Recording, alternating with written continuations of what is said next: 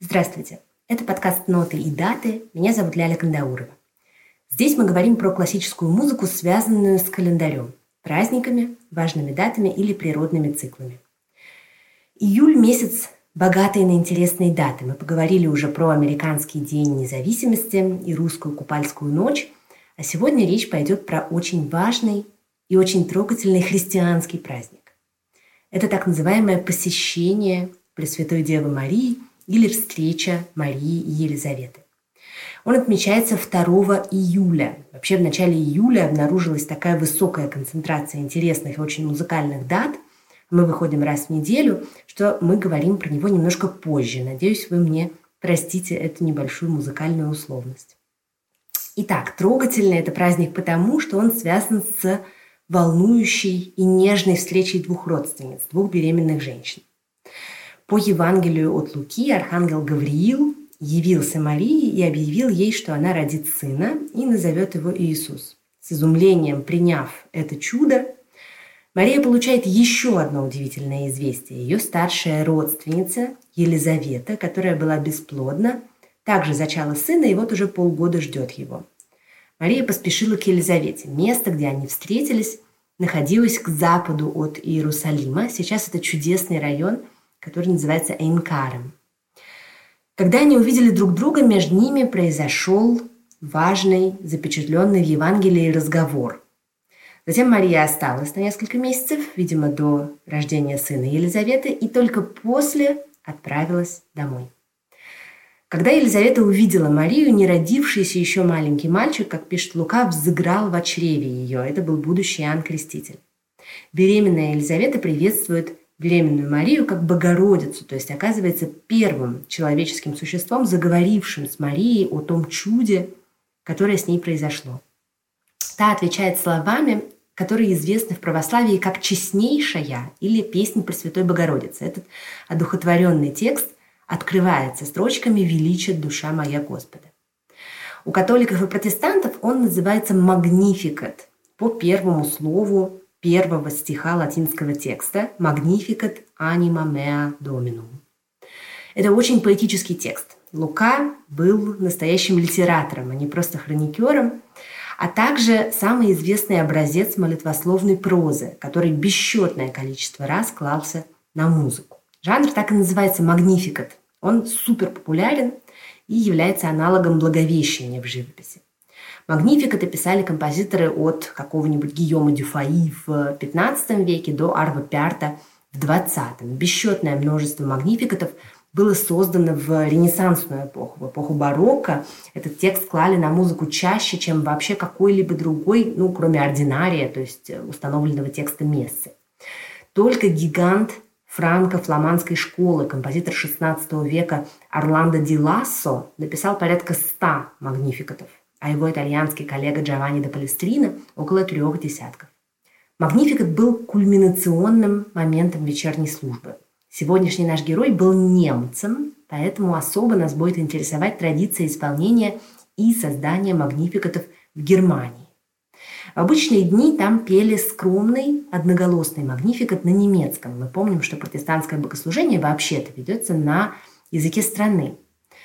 В большие праздники на Благовещение и Сретение, а также в наш июльский праздник встречи Марии и Елизаветы исполняли все-таки более замысловатый и помпезный магнификат, полифонический, то есть многоголосный, и можно было петь на латыни. Я думаю, вы догадались, о каком композиторе пойдет сегодня речь, но ваша догадка верна только отчасти. Конечно, в голову сразу же приходит восхитительный баховский магнификат, созданный в 1723 году, когда он только-только устроился на главное свое место работы в Лейпцигскую церковь святого Фомы, где ему предстояло проработать 35 лет. И мы коротко действительно поговорим про него, но все-таки наш главный герой сегодня не Иоганн Себастьян, а его сын Карл Филипп Эммануэль Бах, автор своего собственного, совершенно гениального магнификата – который одновременно полемизирует с отцом и отмечает свою независимость от него. Итак, «Магнификат» Баха-старшего, его первое развернутое духовное сочинение, был исполнен в Рождество 1723 года. Не удивляйтесь, напомню, что этот ключевой для христианства текст исполнялся не только в летний праздник посещения. В Рождество он тоже мог звучать. В церкви Святого Фомы, где работал Бах, в праздничные дни возможны были латинские богослужения, поэтому Бах пользуется для Магнификата каноническим латинским текстом. И в рождественскую версию он вставил еще специальные рождественские песнопения, которые, соответственно, убрал десятью годами позже, когда делал версию на летний Богородичный праздник. Обычно исполняют именно эту летнюю версию 1733 года. Эта работа Баха просто исключительной красоты, одухотворенности и озаренности. Она не очень длинная, предназначена для пятиголосного хора и солистов, а также для самого большого доступного Баху на тот момент оркестра, очень праздничного, с трубами и с литаврами. В «Магнификате» 12 частей, довольно мелко нарезающих текст. На часть может приходиться всего несколько слов. В чуть сокращенном, упрощенном и осовремененном виде смысл текста «Магнификата» заключается вот в чем. Итак, услышав голос Марии, ребенок затолкался в чреве Елизаветы, и она с радостью говорит ей, что нет женщины более благословенной. А Мария в ответ воздает хвалу Господу. Она произносит вот эту поэтическую речь и говорит о том, что он обратил взгляд на ничтожную слугу свою, отныне многие поколения будут называть ее благословенной, и потом поет хвалу Богу, говорит, что Господь рассеял горделивых, не зложил властителей, возвысил смиренных, голодным дал благо, богатых отослал ни с чем, помог народу Израиля, который служит ему, и не забыл послать ему свою милость, исполнил обещанное предкам евреев, Аврааму и его потомкам. Каждая строфа текста у Баха соответствует одной части, кроме третьей. Она начинается у сопрано соло. Это то место, где Мария говорит, что Господь презрел на смирение рабы своей, ибо отныне будут ублажать меня. И дальше звучат слова «все роды», то есть все поколения, многие колена человечества будут славить Марию. Слова «все роды» «omnes generationes» подхватываются хором, и иногда эту часть считают как отдельную. Этот эффект, переход крупного плана на общий, вступление хора после слов Марии, изображающего вереницу поколений, как минимум оперный, а как максимум кинематографичный. Послушайте эту чудную музыку прямо от первого хора с ликующими трубами, где дробящееся, повторяющееся множество раз эхом слово «магнификат», то есть «величит», создает эффект смеющейся толпы, восторга и всеобщей радости, и до последней части, где на словах «и ныне», и присно, и во веки веков появляется музыка начала, причем не просто реприза, а хитроумно перепридуманный и сжатый материал, такая краткая реминисценция, воспоминания о начале. Магнификат старшего Баха был написан сразу после переезда семьи в Лейпциг. Иоганн Себастьян перебрался туда со своей второй женой Анной Магдаленой и несколькими детьми, в том числе теми, что родила ему его первая супруга Мария Барбара которой не стало за три года до переезда в 1720 году. От двух жен суммарно у Баха было 20 детей, 7 от первой и 13 от второй соответственно. Первая его дочка Катарина Доротея родилась, когда Баху было 23 года, а последняя, Регина Сюзанна, в баховские 57 лет. Из этих 20 выжили 10. Карл Филипп Эммануэль был пятым ребенком Баха, его мамой была первая жена Мария Барбара. Так у него была старшая сестра, уже мною упомянутая Катарина Доротея, старший брат, интересный композитор, еще один младший Бах э, Вильгельм Фридеман.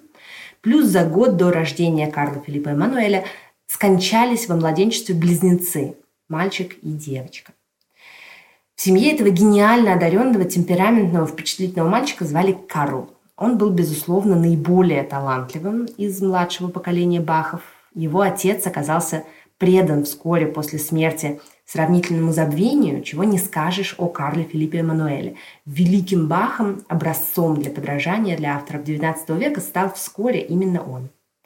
Когда отец написал «Магнификат», Карлу было 9. Он жил с семьей до 1734 года, до своих 20, а потом поехал во Франкфуртский университет, где учился как юрист – но стал все-таки музыкантом. Два его главных места работы – Берлин, где Карл Филипп Эммануэль работал при дворе короля Фридриха II, а потом Гамбург, где он занял должность, аналогичную отцовской в Лейпциге, и принял пост из рук своего крестного Георга Филиппа Телемана. Несколько раз в 50-е, прежде чем занять этот пост в Гамбурге, уже после смерти отца, Карл претендовал на его место в Лейпциге. Вероятно, в одном из этих случаев был в очередной раз исполнен его магнификат. После смерти отца именно он стал обладателем трети баховского музыкального наследия. Ему достались партитуры и голоса самых ключевых работ отца, за которыми, пока Карл был жив, он очень щепетильно следил. Он был деятельным, почтительным и компетентным распространителем музыки старшего Баха и помогал в составлении его биографии. Бах-младший полностью отдавал себе отчет в величии своего отца. Глубоко и серьезно знал его музыку, отчасти потому, что подростком служил для отца переписчиком, присутствовал на репетициях, помогал уже слепому Баху в совершении семинорной мессы, возможно, вообще главного его опуса, суммирующего всю жизнь Иоганна Себастьяна, и занимался приведением партитуры в порядок, уже похоронив отца. В то же время младший Бах отважился говорить совершенно другим композиторским языком, очень самобытным, абсолютно самостоятельным, отвечавшим поменявшимся эстетическим предпочтениям эпохи.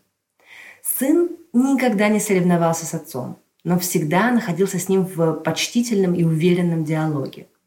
Кульминация этого диалога, конечно, «Магнификат» Карла Филиппа Эммануэля, написанный в 1749 году, то есть через 30 лет после отцовского – вроде бы по его лекалу, однако при этом совершенно другой, совершенно не в барочной баховской, но в своей отточенно-классицистической манере.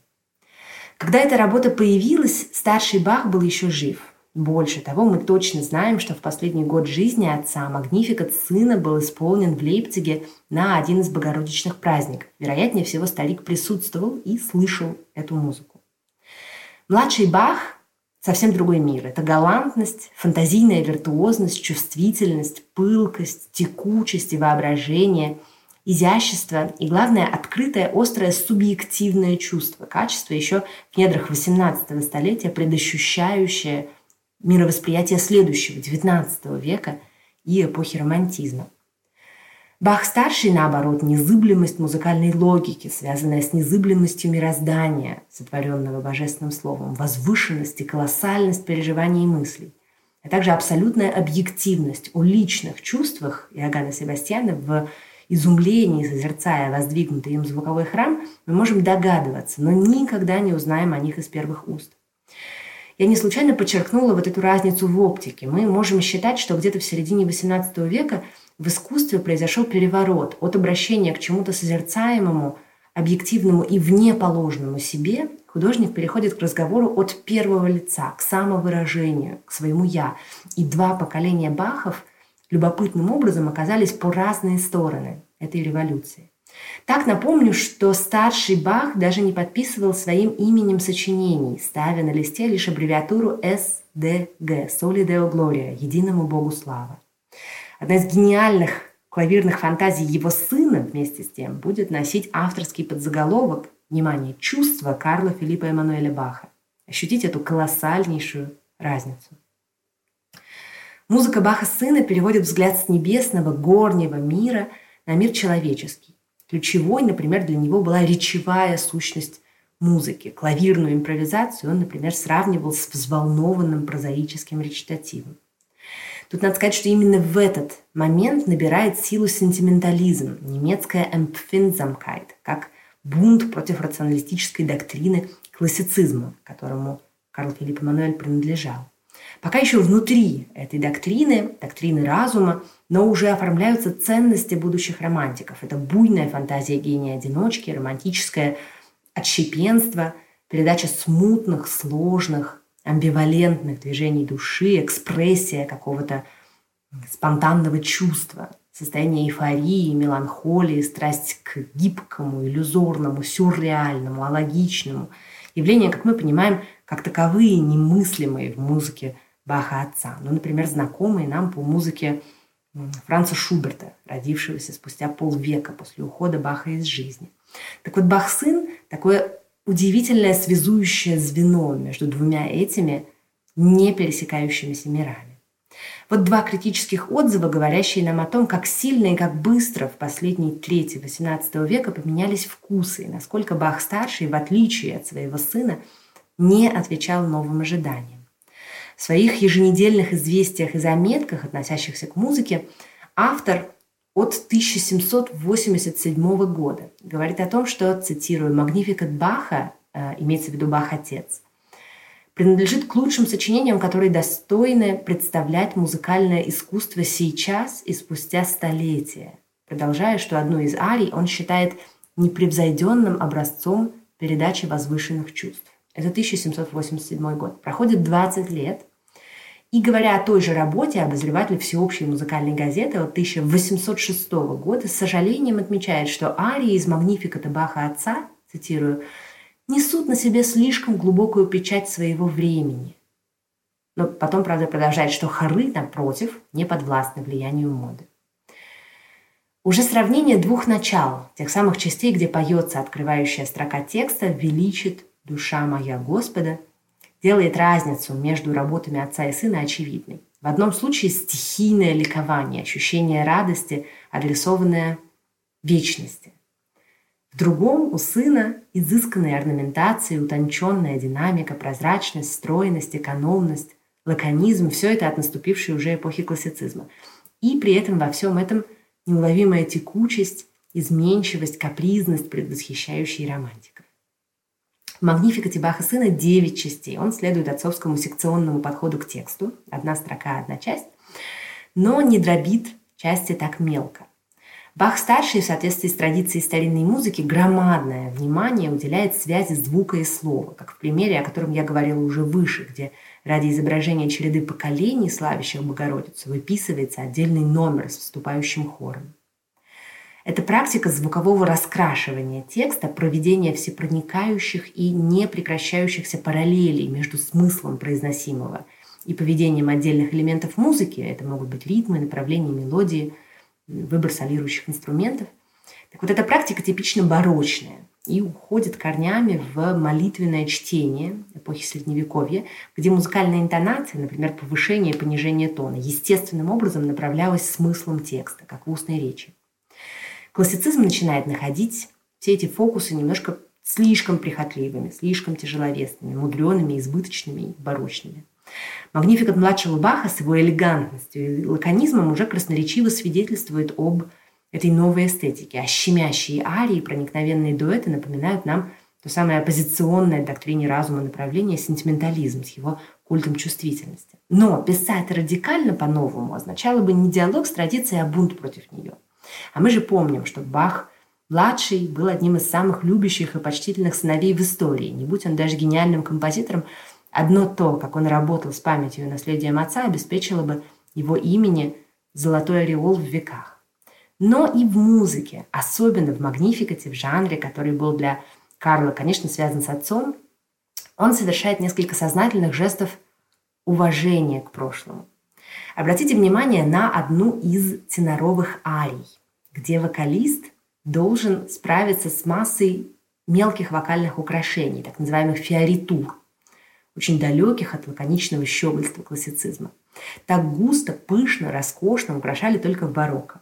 И здесь на словах «что сотворил мне величие сильный» младший Бах считает уместной вот эту барочную пышность и поэтику небывалого.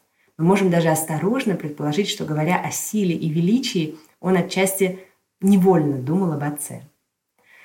Но самый важный привет папе – это такое пасхальное яйцо, спрятанное в магнификате Карла Филиппа Эммануэля, найти которое сможет только внимательный слушатель.